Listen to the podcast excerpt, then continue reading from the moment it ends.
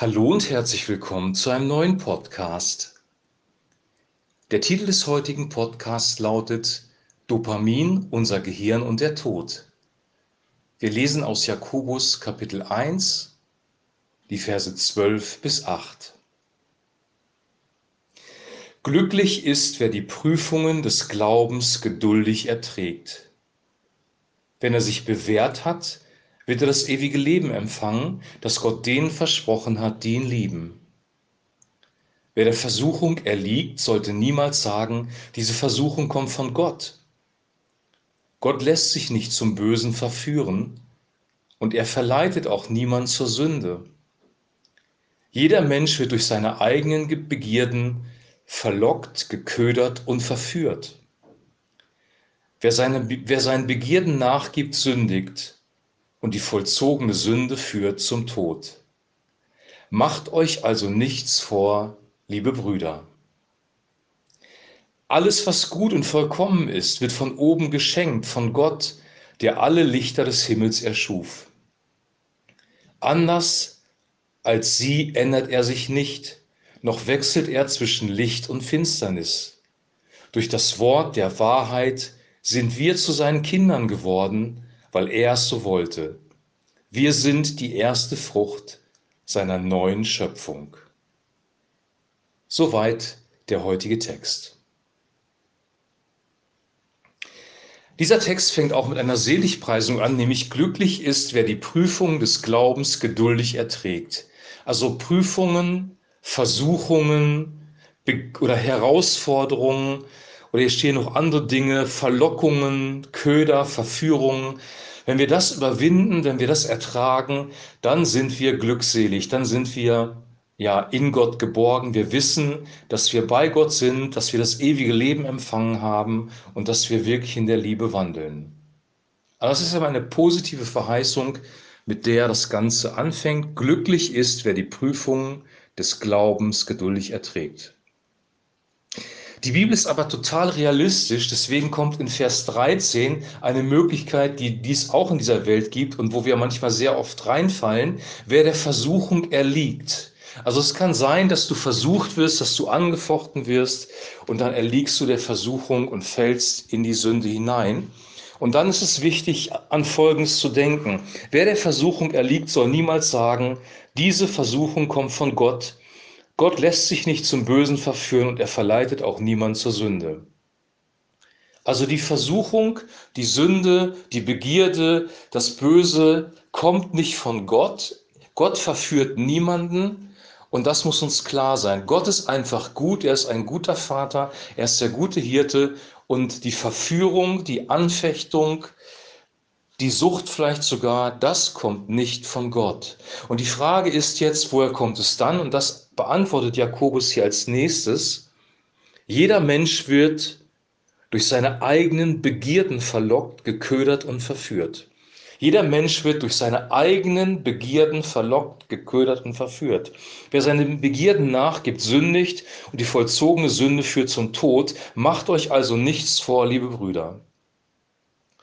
Die Verführung zur Sünde, die Anfechtung, das, was uns verlocken will, was uns in die Irre führen will, kommt nicht von Gott, sondern kommt aus uns selber, nämlich aus unseren Begierden.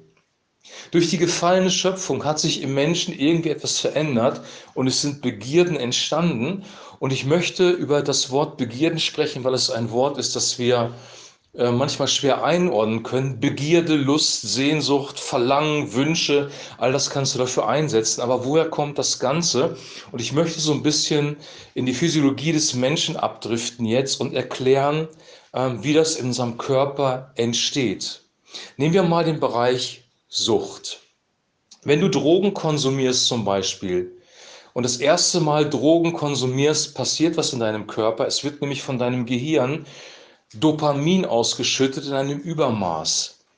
Du hast in deinem Gehirn ein Belohnungszentrum. Das Belohnungszentrum ähm, ist auch etwas Positives. Es bringt dir positive Gefühle, wenn du zum Beispiel hart gearbeitet hast und dich entspannen kannst zu Hause, etwas Gutes isst, dann hast du gute Gefühle, du kommst zur Ruhe, du entspannst und das geschieht über dein Belohnungszentrum im Gehirn, über Dopamin. Wenn du aber Drogen nimmst, dann gerät dein Belohnungszentrum außer Kontrolle und es wird übermäßig viel Dopamin ausgeschüttet und du hast dann, wenn das passiert ist, hinterher ein in der Fachsprache sagt man Suchtdruck oder eine große Begierde, die Drogen wieder zu konsumieren. Wenn du eine Droge konsumierst, hast du gute Gefühle, du fühlst dich entspannt, du fühlst dich geborgen, du fühlst dich wirklich wohl.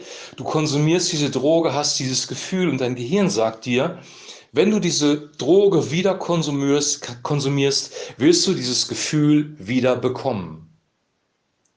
Und das ist eine teuflische Falle und das nennt die, Bi äh, die Bibel Begierde. Wie wir mit der Begierde umgehen, darüber werde ich gleich sprechen. Ich möchte noch andere Beispiele nennen. Also die Droge, die du konsumierst, kann dazu führen, dass dein Gehirn Dopamin ausschüttet. Das können aber auch andere Sachen sein. Es kann übermäßiger Sport zum Beispiel sein. Weil in dem Moment, wo du dich bewegst, wo deinem Körper etwas Gutes tust, wird auch Dopamin ausgeschüttet. Auch das kannst du übertreiben. Hohe Dosis Dopamin ähm, das Gehirn speichert das ab und du bist süchtig nach Sport. Du kannst süchtig sein nach Schokolade. Du kannst süchtig sein nach Koffein. Du kannst süchtig sein nach Alkohol zum Beispiel. Das alles sind stoffgebundene Süchte. Also du nimmst eine reale Substanz zu dir und dein Gehirn schüttet in Übermaß Dopamin aus. Drogen, Kokain zum Beispiel, schüttet sehr viel Dopamin aus. Aber jetzt kommt etwas Interessantes ins Spiel, nämlich die geistliche Welt, weil auch im Geistlichen oder im, im Seelischen kann dieses Dopamin ausgeschüttet werden. Wenn du zum Beispiel spielsüchtig bist, läuft es auch über dein Belohnungssystem. Es wird Dopamin ausgeschüttet. Wenn du süchtig bist nach Beziehungen, wird Dopamin ausgeschüttet. Wenn du süchtig bist nach Pornografie, wird Dopamin ausgeschüttet. Und in dem Moment, wo du diese Dinge nicht mehr konsumierst, obwohl es gar keine stofflichen Sachen sind, die in deinen Körper reinkommen, bekommst du Entzugserscheinungen und ein, ein Sucht, ein Verlangen, eine Begierde nach Dopamin. Durch die Sünde, durch den Fall der Schöpfung sind wir in einen Kreislauf der Sünde hineingekommen. Die Sünde funktioniert auf diese Art und Weise. Der Baum war gut anzusehen, diese Früchte waren sehr lecker, aber es war nicht für die Menschen geschaffen. Und die Schlange hat Adam und Eva genau darauf hingewiesen äh, und hat ihnen eine Belohnung, Achtung, Belohnungssystem, versprochen. Wenn ihr von der Frucht esst, werdet ihr sein wie Gott, Gutes und Böses erkennen. Eine Belohnung, ja, in diesem Fall ja die Erkenntnis so zu sein wie Gott, das war die Belohnung, die Adam und Eva versprochen worden ist. Diese Belohnung hat in ihnen ein Verlangen, eine Begierde in ihrem Herzen hervorgerufen und dann haben sie von der Frucht gegessen. Das ist im Prinzip der Mechanismus, der dahinter steckt. Die Bibel spricht hier sogar davon, dass wenn wir uns von unseren Begierden verleiten lassen, führt das zur Sünde und der Sold der Sünde wird am Ende der Tod sein. Jeder Mensch wird durch seine eigenen Begierden verlockt, geködert und verführt, sagt die Neues Leben. Wer seinen Begierden nachgibt, sündigt und die vollzogene Sünde führt zum Tod. Drogenkonsum ist Sünde, weil sie den Tempel des Heiligen Geistes, deinen Körper, zerstört. Pornografie ist Sünde, weil sie verstößt gegen das Gebot Gottes, dass wir in Reinheit leben sollen und dass wir nicht die Ehe brechen sollen. Spielsucht ist Sünde, weil Geldgier dahinter steckt. Du kannst jetzt deine Sünden da eintragen. Alkoholismus ist auch Sünde. Es ist eine Krankheit, aber es ist auch Sünde. Vielleicht kann man sogar sagen, dass jede Sucht, jede Begierde eine Krankheit ist, aber letzten Endes steckt dahinter Sünde und diese Sünde wird dich zerstören. Sünde bedeutet, ich begehre etwas, was außerhalb des Willen Gottes ist. Das geschieht über Dopamin in unserem Gehirn, führt zur Sünde und führt zum Tod. Deswegen die Überschrift Dopamin, unser Gehirn und der Tod. Jetzt kommt die Frage, wie kommen wir aus der Sache raus? Und Jakobus bleibt hier nicht stehen. Er geht weiter und sagt dann, Macht euch nichts vor, liebe Brüder. Also er beschreibt eine Realität und dann switcht er um. Alles, was gut und vollkommen ist, wird uns von oben geschenkt, von Gott, der, aller Lichter, der alle Lichter des Himmels erschuf. Anders als sie ändert er sich nicht, noch wechselt er zwischen Licht und Finsternis. Durch das Wort der Wahrheit sind wir zu seinen Kindern geworden, weil er es so wollte. Wir sind die erste Frucht seiner neuen Schöpfung. Punkt 1. Gott ist absolut gut, absolut Licht, keine Finsternis, null Finsternis. Gott ist gut, Gott meint es gut mit dir, hat einen guten Plan für dein Leben. Das musst du wissen, um da rauszukommen. Ich habe einen guten Gott, einen Versorger, der mir alles gibt, was ich brauche. Punkt zwei: Wir sind Kinder des Lichts geworden. Durch das Wort der Wahrheit sind wir zu Kindern geworden, weil er es so wollte. Wir sind die erste Frucht seiner neuen Schöpfung. Also du erkennst Gott ist gut und du erkennst auch, er hat mir eine neue Identität geschenkt. Wir haben eine neue Identität und diese Identität ist eine andere Identität als die Identität, die Begierden und Lust gesteuert ist. Punkt 3, und jetzt gehen wir zu Paulus. Paulus sagt, tötet die Glieder, die auf Erden sind, und dann zählt er auch die bösen Begierden auf. Wir sollen also die Glieder auf Erden töten, die alte Identität töten. Jesus sagt das mit den Worten, nehmt euer Kreuz auf euch, ja, gebt das in den Tod oder reißt sein Auge aus, wenn es dich zur Sünde verführt. Das ist nicht buchstäblich gemeint, weil man auch in Gedanken sündigen kann, aber es heißt, die Dinge zu töten. Das heißt, Begierde oder dieser Dopaminkreislauf muss überwunden werden und du wirst vielleicht mit Entzugserscheinungen zu kämpfen haben. Wer überwindet, dem werde ich geben, sagt die Offenbarung. Wir müssen Sucht, Begierde, Lust, Sünde überwinden. Das ist die Botschaft der Bibel. Aber jetzt kommt noch eine wichtige Botschaft hinzu.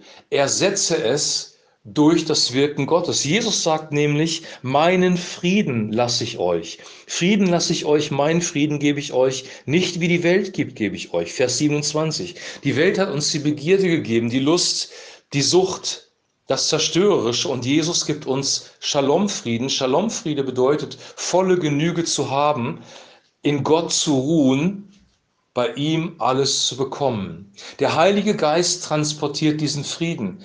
Die Freude am Herrn ist unsere Stärke. Die Freude soll nicht mehr an der Droge sein, sondern die Freude soll an Gott sein. Das nützt nichts, wenn du ein altes Leben in den Tod gibst, aber kein neues Leben hast. Und zwar wirklich im spirituellen Bereich. Wir brauchen erst eine neue Identität, um die alte Identität in den Tod zu geben, um unser Kreuz auf uns zu nehmen. Wir brauchen auch aber in der Umsetzung im praktischen Leben einen Ersatz für die Droge. Und dieser Ersatz ist Gott selber.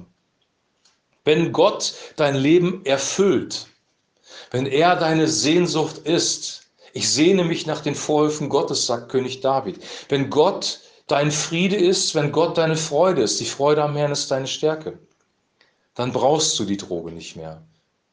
Die Wahrheit wird uns frei machen. Hier ist interessanterweise auch, durch das Wort der Wahrheit sind wir zu Kinder geworden.